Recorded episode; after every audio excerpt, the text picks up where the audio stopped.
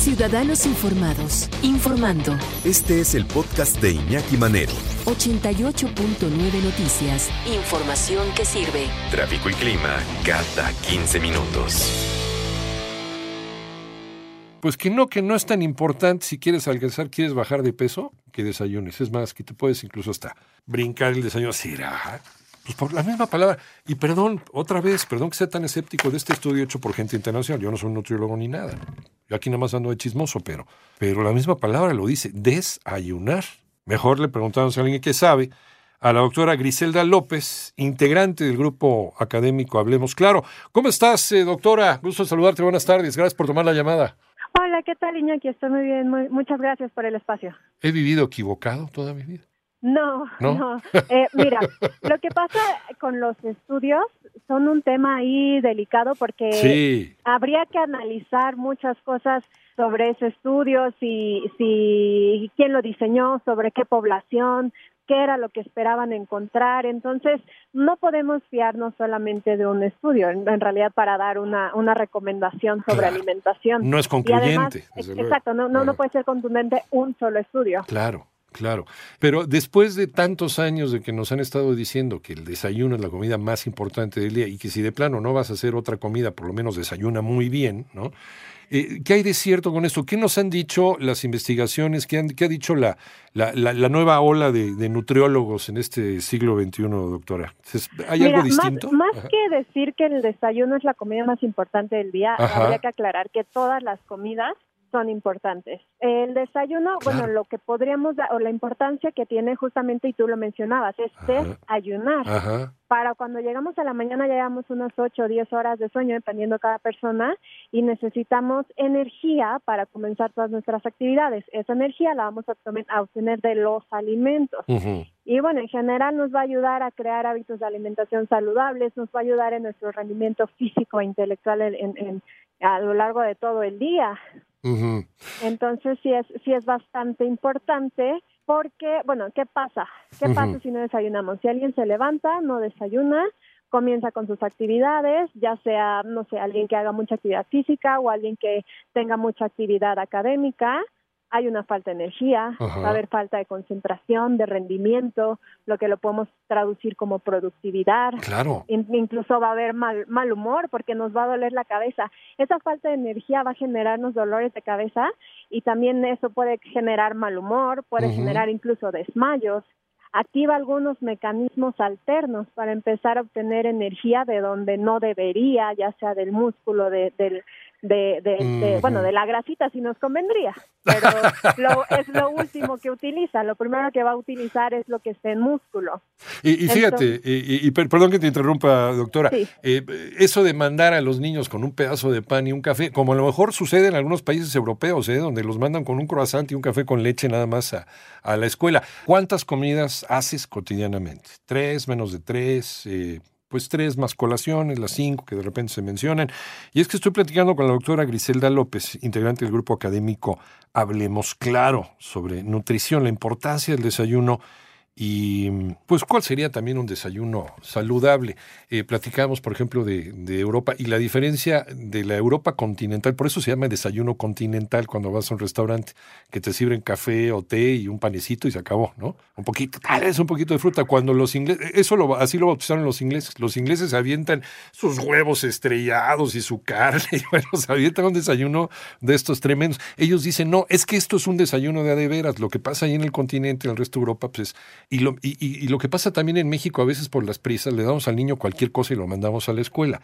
Sí es necesario tener un desayuno con todos los nutrientes, eh, doctora. Sí, de hecho, tal como tú lo comentas, los desayunos más habituales en México no siempre son los más saludables. Sí. Primero, siempre vamos contra reloj, estamos corriendo, volvemos aquí en la Ciudad de México, siempre cinco minutos más y ya nos gana el tráfico. Entonces, ¿qué habría que incluir? En general, todos los alimentos se pueden incluir en un desayuno, habría que tener mucha variedad, mucha creatividad. A los que podríamos decirles no, y especialmente para los niños, son todos estos cereales en caja que justamente te venden como cereales Sí. de desayuno. Sí, como lo Sí, que hay que desayunar, ¿no? Finalmente.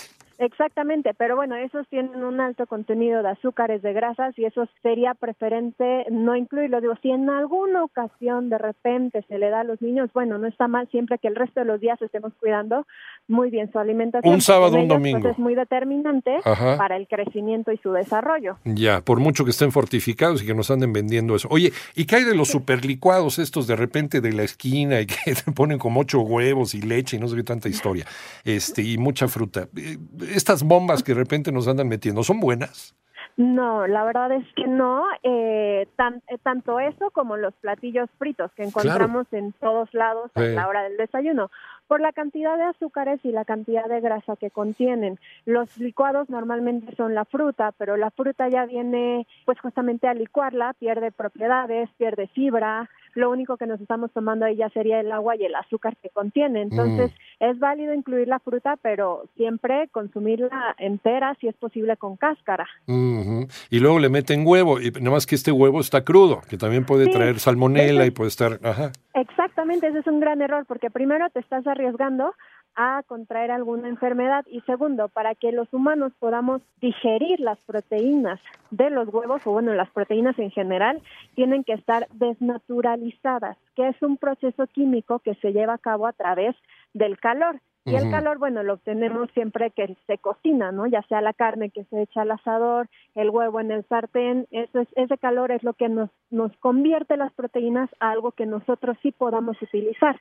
Eh, a ver, invítame a desayunar. ¿Qué, qué sería un desayuno eh, pues completo para empezar muy bien el día? Claro, mira, eh, nada más aclararía que las cantidades siempre varían de acuerdo a cada individuo, a las Ajá. necesidades de los individuos, pero te voy a dar algunos ejemplos. Por ejemplo, tenemos pan tostado Ajá. con aguacate Ujú. y hacemos huevo con verduras y eso lo ponemos sobre el pan tostado o como acompañamiento. Otra opción puede ser, sí puede ser fruta, Sí. aproximadamente una taza, con queso cottage o con yogurt griego que no tenga azúcar añadido y podemos utilizar allí semillas como cacahuates, nueces, pistaches, semillas de girasol. Otro ejemplo y que es uno de los de, de los que podríamos utilizar mucho en México porque es muy versátil es el huevo. Ajá. El huevo tiene muchos beneficios, es tremendamente versátil, eh, puedes usarlo con muchas cosas. Es, allí juega mucho la creatividad que tengamos en la cocina, pero ah, ojo, también no hay que comernos solo las claras. No También las de yemas, ¿verdad? comernos el huevo entero. Ahí está el otro mito, ahí está el otro mito. No, es que la pura clara, hazme, un- hazme un omelette con, con 18 claras, ¿no? Exactamente, y- y- no. De hecho, la Ajá. mayoría de los beneficios que nos puede dar el huevo están en la yema. Ya, ok. Entonces, no hay ningún problema en comerlos. Siempre es con moderación, pero bueno, los huevos los puedes hacer con verduras, con jamón. Eh, allí sí yo sugeriría evitar chorizo, embutidos, pero bueno, de vez en cuando es posible siempre que, como comentaba, el resto del tiempo haya una buena alimentación. Que cuidado con el huevos, tocino, Bueno, pueden ir acompañados de tortillas de maíz, de algún pan integral o pan blanco. Otra opción, tal vez incluso para quien le guste mucho el bolillo, puede ser medio bolillo, uno- unos Ajá. molletes que lleven en vez de mantequilla o alguna de estas cosas, utilizar el aguacate como una grasa buena. Ok. Y ahí podemos ponerle carne si es que nos quedó, por ejemplo, pollo deshebrado del día anterior o carne de res del día anterior. Podemos hacer ahí la combinación también con verduras. Esos son son algunos ejemplos. Como te comento, no hay no hay alimentos prohibidos Ajá. hay, alime- hay frecuencias de consumo y porciones adecuadas para cada persona. Ahí está, no, no hay, no hay alimento chatarra per se, todo es alimento dependiendo de la manera en que lo, lo estés combinando y las porciones. Exactamente, y como te decía, sí hay algunas cosas que es como un foco rojo en los que mejor no, como estos cereales que te venden de desayuno, como la bollería que te venden todos los, los panes, los yogures que vienen este de sabores o las lechitas de sabores, pues Uy. sí, la verdad es que son muy altos en azúcares Es una bomba de azúcar. Exactamente, entonces eso no es algo que nos convenga. Y digo, en cuestión de tiempo, yo sé que hay veces en las que, híjole, pues te, te quedaste dormido o se hizo más tarde, cualquier cosa. Siempre sería bueno como recomendación prever cuáles van a ser nuestros alimentos, ya sea del día siguiente o de la semana siguiente. Y entonces de esa manera vamos a poder tener listo, por ejemplo, picar las verduras para que en la mañana solamente eches el huevo al sartén con las verduras, calientas dos tortillas y listo. Y ya te evitas salir a la calle con hambre te evitas comerte lo que sea que se te cruce en el camino, porque además pues vas con hambre, se te antoja. Sí, vale la pena, porque de repente por ahorrar tiempo y porque, híjole, porque el niño tiene que entrar temprano y porque eh, eh, nos da flojera levantarnos antes, ¿no? Y, entonces todo lo solucionamos con una lechita de sabores, con, con un licuado, con un pan, ¿no? Un pan de dulce, y ahí se va el niño con una bomba, una bomba de azúcar que la verdad no le viene nada bien. Y ahora con esto de que no están haciendo ejercicio.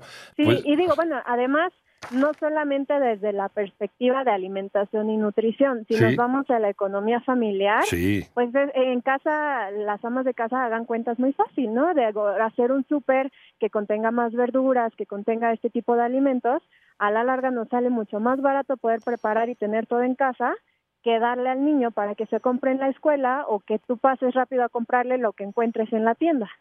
Pues eh, doctora Griselda López, integrante del grupo académico Hablemos Claro, pues hablando claro, ahí está el desayuno, sí es una comida muy, muy importante, eh, sí es romper el ayuno, digo, tampoco es eh, pues eh, comerte en el desayuno lo que vas a comer el resto del día, ¿no? Sino algo sensato que te mantenga, pero queremos agradecerte muchísimo que nos hayas platicado, nos hayas dado estos tips. No, muchísimas gracias a ti por el espacio. Y digo, si, si, si requieren mayor información, por favor. está la, la página hablemosclaro.org y ahí pueden encontrar diferentes temas, pueden encontrarme, pueden encontrar también la conexión hacia nutriólogos a través de, de la Asociación de Nutriología que pueden orientarlos para que sus desayunos y en general toda su alimentación sea de acuerdo a lo que necesita cada persona. Muchas gracias, Grisela. Muchas gracias a ti, Iñaki. Buen día.